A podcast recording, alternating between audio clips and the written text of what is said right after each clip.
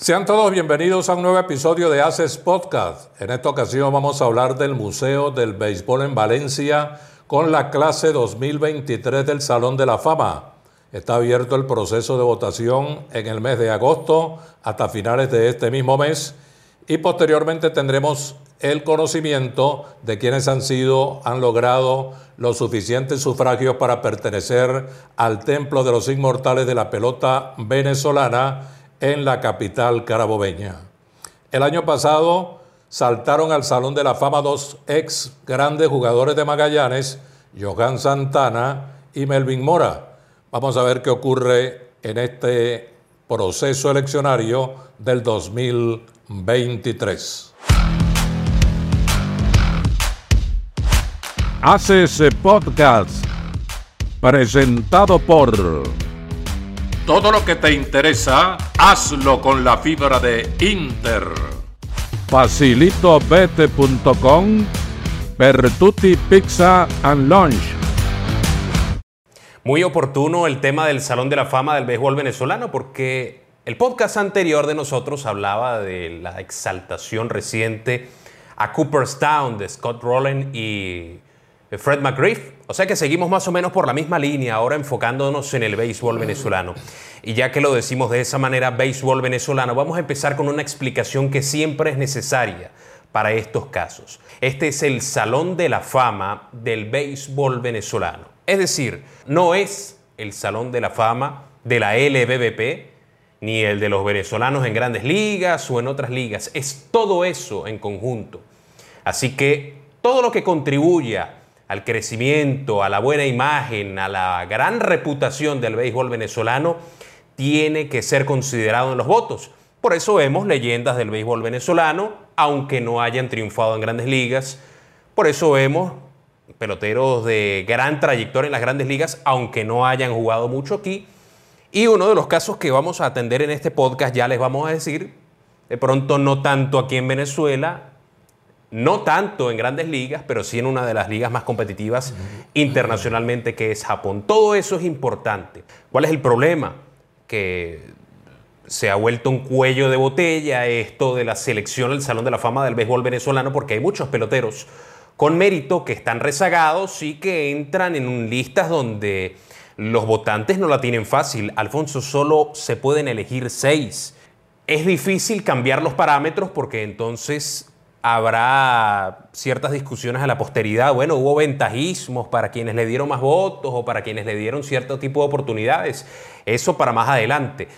Pero por lo pronto pareciera lo necesario tener más oportunidades para ciertos peloteros con méritos para por lo menos tener mucho más que el 15, el 20, el 25% y la preocupación de que se puedan quedar estancados allí. Es necesario, el requerimiento mínimo es tener el 75% de la votación para acceder al Salón de la Fama del Museo del Béisbol en Valencia.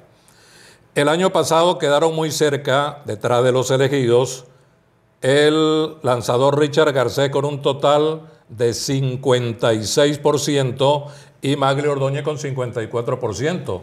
La lógica indica que si los votantes siguen por ese mismo sendero, la misma inclinación, la misma intención, pues Ordóñez y Garcés tienen las dos primeras posibilidades de ser exaltados al Salón de la Fama. ¿Por qué Maglio Ordóñez y Richard Garcés? Ordóñez, uno de los mejores bateadores venezolanos en grandes ligas, campeón de promedio, 363 en el 2007, conectó 294 cuadrangulares, 1.236 empujadas, 309 de averaje vitalicio en 15 temporadas.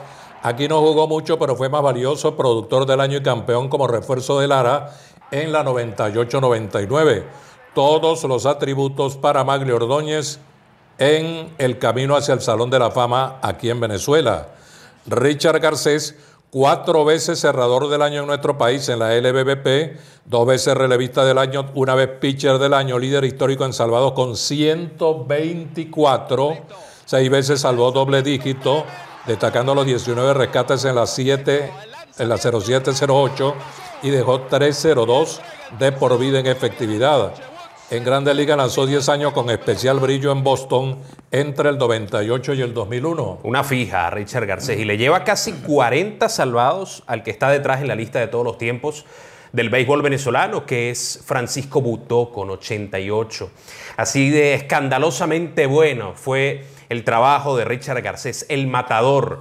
Tres equipos en total tuvieron como su ficha, como su figura estelar del picheo intermedio, del picheo de cierre, a Richard Garcés. Digo intermedio porque evidentemente su carrera no empezó directamente con el rol de cerrador, pero allí es donde se fue ganando esa buena reputación de apagafuegos, de gran relevista que terminó consolidando con el tiempo en una gran carrera en la LBBP y que, como tú mencionabas, Alfonso, tuvo unos destellos interesantes en las mayores. Si la inclinación continúa, Garcés y Ordóñez serán los candidatos firmes, los primeros aspirantes a esta elección del 2023 en el Salón de la Fama.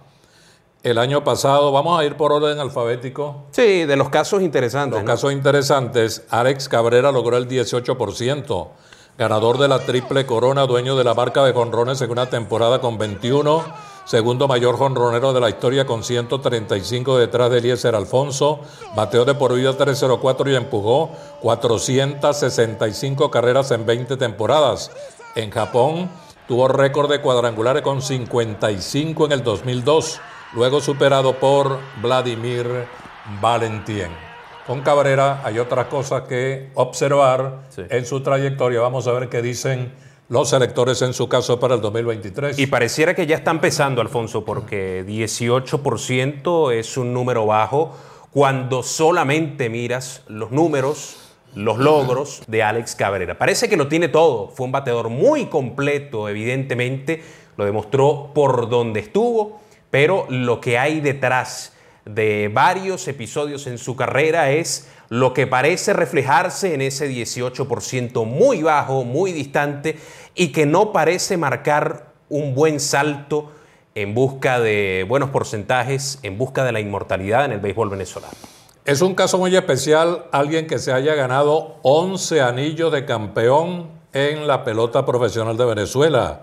Ese es Alex Delgado, 11 títulos como pelotero y dos como coach, además de ser uno de los mejores catchers en la historia del béisbol venezolano. El señor de los anillos, Alex Delgado, tuvo la feliz particularidad de coincidir con importantes generaciones de equipos, con el mejor Cardenales de Lara de los 90, con los mejores Tigres de Aragua de principios de siglo, pero eso no resta mérito porque detrás de todo equipo campeón siempre tiene que haber un buen conductor del picheo.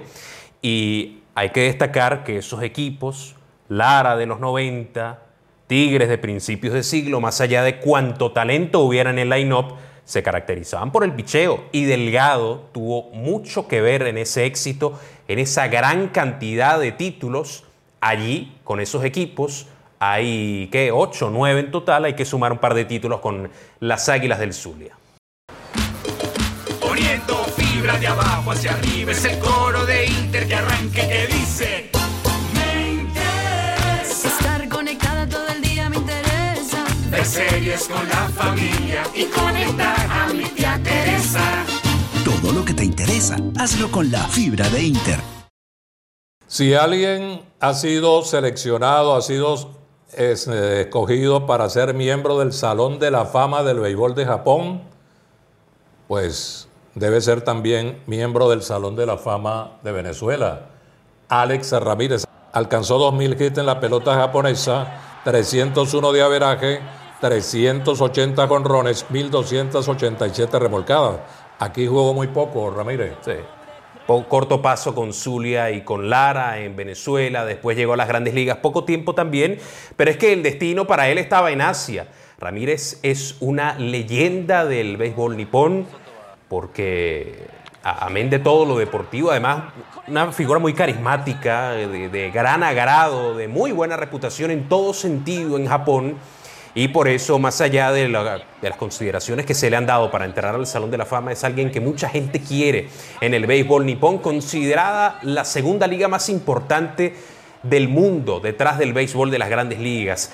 Allí triunfó Alex Ramírez. Ya es inmortal, en ese país, en el béisbol de ese país. ¿Por qué no en Venezuela? Es un acto de justicia para alguien que apenas recibió el 23% de los votos en 2022. Esa circunstancia favorable de tener ya el Salón de la Fama del béisbol japonés en su poder, un nicho allí, debería darle una mayor votación a Ramírez en esta oportunidad.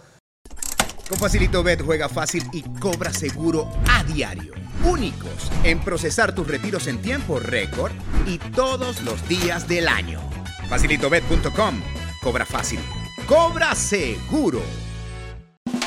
Pizza para todos. En Pertuti te la hacemos a tu modo.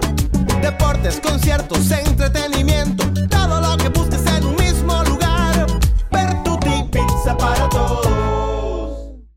Hablamos de otros jugadores como Carlos Guillén. Guillén tuvo 14 años de carrera en grandes ligas. Hay que destacar eh, su año 2004, 2006, 2007. Estuvo alrededor siempre de los 19, 20, 21 cuadrangulares en ese periodo, salvo 2005. Y eh, se acercó a las 90 y 100 empujadas en todos los casos. Con Guillén va a suceder como con otros peloteros que podemos nombrar y que podemos brevemente resumir. Este tema del embudo y de los seis votos va a complicar un poquito las aspiraciones. Guillén no tuvo un porcentaje muy alto en el año anterior que nos haga pensar que va a ser uno de los principales considerados para las papeletas de 2023.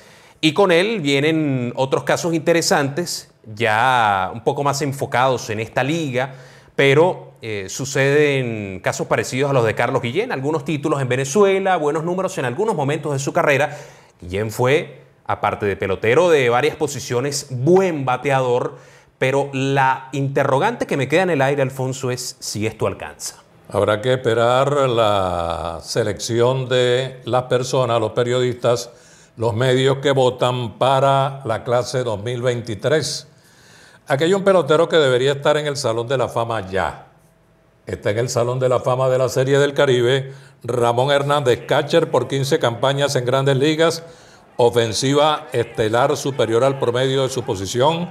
Bateó muchísimo en postemporada, particularmente en la Liga Venezolana y en Serie del Caribe, donde, como ya dije, es miembro del Salón de la Fama. Así es. Hernández, Hernández tuvo una carrera muy buena. eh, estuvo en varios equipos. Siempre pudo figurar con Pastor Aloíso, eh, con Magallanes ni hablar. En aquellas postemporadas hay que destacar unos rendimientos sensacionales donde Hernández era la figura. En particular, un título que concretó Magallanes en Puerto La Cruz fue quizá la cúspide del Ramón Hernández versión LBBP, que tuvo buenas campañas, hasta por encima de 80 carreras empujadas en las grandes ligas. Parece un pelotero idóneo, tipo además inteligente, buen receptor idóneo para aparecer en unas cuantas papeletas. No como para decir, no sé si para decir que para que su momento sea en 2023, pero debe crecer en las papeletas indudablemente este año.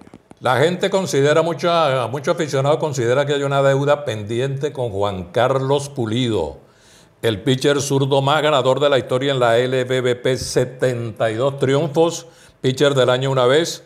Se ganó la reputación de ser domador de leones cuando estaba con los navegantes del Magallanes, estuvo con Cardenales de Lara también, fue campeón cinco veces, tres con Magallanes y dos con el equipo de los Tigres de Aragua. Solamente dos lanzadores en Venezuela han superado los 50 triunfos. El otro es Antonio Castillo con 53 y esto hace mucho más valioso el dato de las 72 victorias de Juan Carlos Pulido, un pitcher que estuvo entre las principales consideraciones, entre aquellos grandes brazos de los años 90 y cómo no contribuyó a principios de siglo, Pulido eh, debería estar en el Salón de la Fama. Estoy de acuerdo con tu comentario inicial, Alfonso. Pulido merece mucho más. Ya tuvo un 44% en 2022 y al menos un 50 o 60% pudiéramos decir en proyección que pudiera tener este año. Hay un pelotero que destacó por su poder en la pelota venezolana, conectó 94 cuadrangulares, empujó 401 carreras en 19 temporadas, fue jugador más valioso, productor del año dos veces, novato del año y también miembro del Salón de la Fama de las Series del Caribe. Más adelante quizás sea la oportunidad para Luis Raven. Sí. Raven no llegó a las grandes ligas.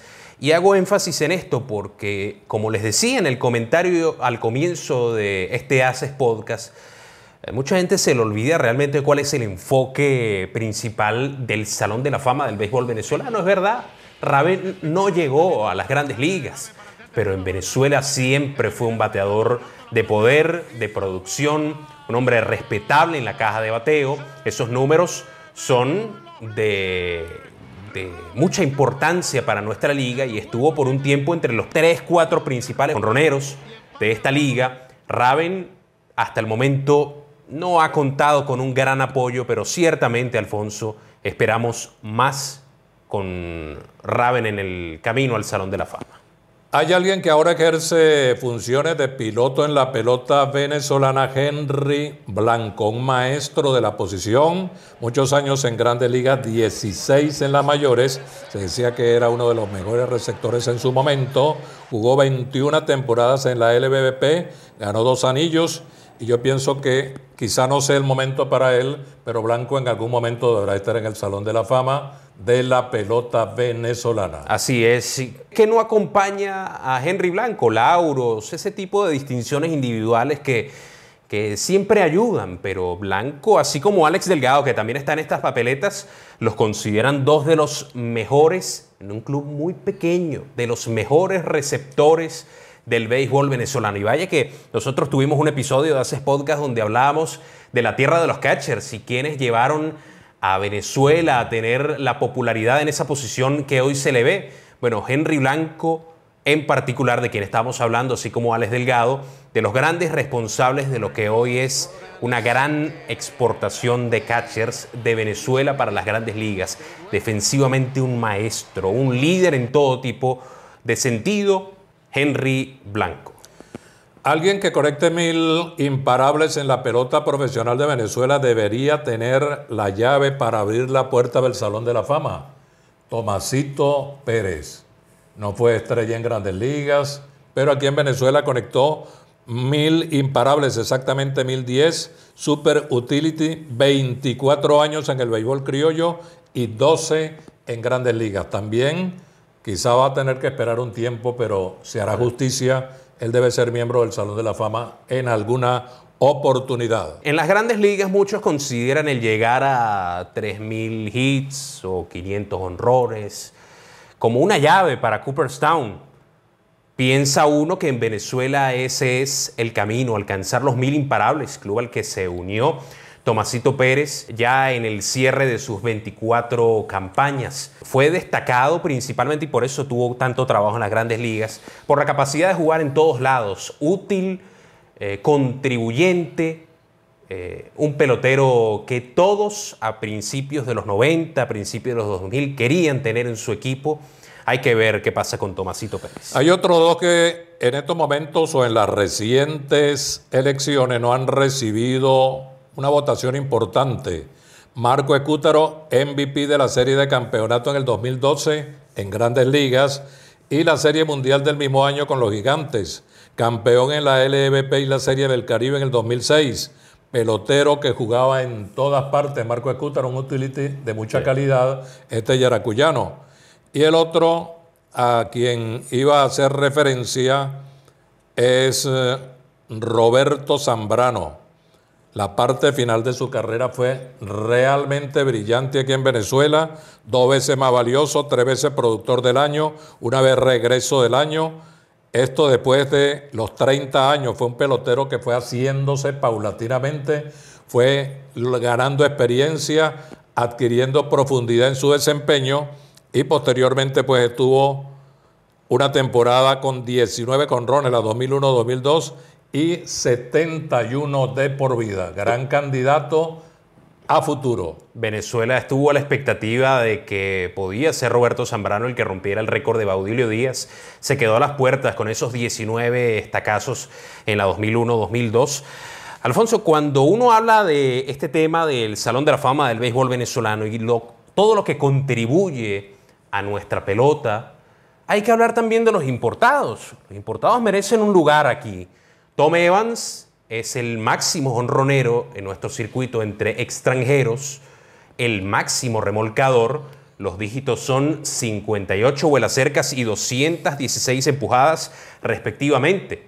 Evans no ha crecido en las boletas todavía, pero debe llegar el momento, ojalá no se haga tarde porque los peloteros no están eternamente en las listas para el Salón de la Fama. Ese es el problema, tienen algunos años hasta que dejan de tener por la vía del voto la oportunidad. Ojalá no llegue ese punto sin que ya haya recibido Tom Evans en su hogar en Estados Unidos la buena noticia de que su gran trabajo en Venezuela tuvo una gran recompensa. No, y es que tenemos que volver a lo que se decía al principio de nuestro podcast de hoy, y es que solamente se puede votar por seis jugadores en cada oportunidad.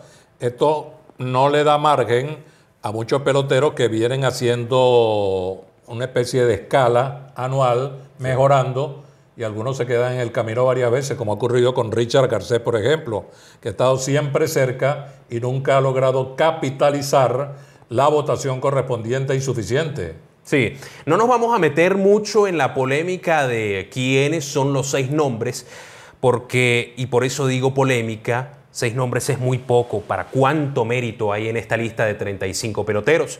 Pero uno puede ir nombrando algunos que verdaderamente deberían tener mucho chance.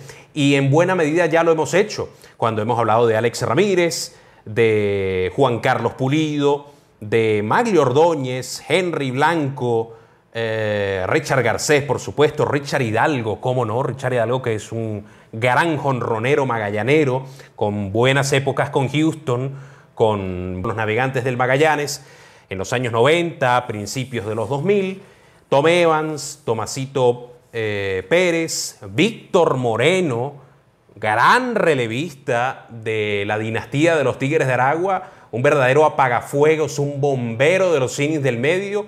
Francisco Butó es el segundo máximo rescatista de nuestro béisbol y eso también es gracias a cuántas ventajas preservó Víctor Moreno uno o dos innings antes. Moreno tiene que entrar también y así nos podemos disfrutar un rato más hablando de, de carreras, de méritos, de trayectorias, pero sí, en mayor o menor medida estas listas están curtidas de talento, de logros y para nosotros la gran expectativa de que muchos de ellos puedan alcanzar la inmortalidad. Además de los que mencionamos, están de candidatos al Salón de la Fama en la clase 2023 Antonio Álvarez, Armando Galarraga, Carlos Maldonado, César Isturiz, Eduardo Pérez, también brillante, mucho tiempo en la pelota venezolana, jugó mucho tiempo en grandes ligas. Sí, así es. Eduard Mujica, Felipe Lira, Jeremy González, Horacio Estrada, Jesús Alfaro, que logró 22% el año pasado, Juan Rincón, Juan Rivera, Kelvin Escobar, Miguel Cairo, que estuvo 17 temporadas en grandes ligas, aquí fue más valioso y tres veces campeón con Lara. Y campeón de bateo también. Campeón de bateo, Omar Daal, Oscar Azócar, Oscar Salazar, Tony Arma Jr., Huguet Turbina y como ya fue mencionado, Víctor Moreno. Eh, Creo que fueron de hecho cuatro títulos de Miguel Cairo, porque ganó tres con Lara y uno con Caracas, un año antes de ser cambiado a Cardenales de Lara. Aquí hay nombres en definitiva como para iniciar un debate, Alfonso. Así como hemos puesto nosotros los datos, la información, muchos podrán unirse a la conversación en YouTube, en las redes sociales y decirnos cuáles son sus favoritos. Recuerden que son solo seis. Si usted cree que es un problema, imagínense cómo están a esta hora los votantes, que tienen hasta final de agosto para decidir quiénes deben ir al Salón de la Fama del béisbol venezolano. En diciembre, tengo entendido, Alfonso, es la exaltación de Santana y Melvin Mora que había quedado pendiente, si no me equivoco, es en diciembre. Pero eh, ojalá ya para entonces tengamos la feliz noticia de que más de uno, más de dos, ojalá más de tres peloteros hayan superado el 75%. Grandes candidatos, grandes favoritos, Maglio Ordóñez y Richard Garcés. Veremos qué pasa en la votación inminente. En este mes de agosto están abiertos los sufragios en el Salón de la Fama Museo del Béisbol en Valencia, clase 2023. Esto fue Haces Podcast. Seguimos hablando de Salón de la Fama. Ya lo hicimos con grandes ligas, ahora con el béisbol venezolano y hay mucho más de qué analizar, de qué hablar, de qué debatir sobre la pelota en Venezuela y en las grandes ligas. Suscríbanse a nuestro canal, a cualquiera de las plataformas desde donde puede ver y escuchar Haces Podcast. Allí estaremos con ustedes y para ustedes hablando de béisbol venezolano.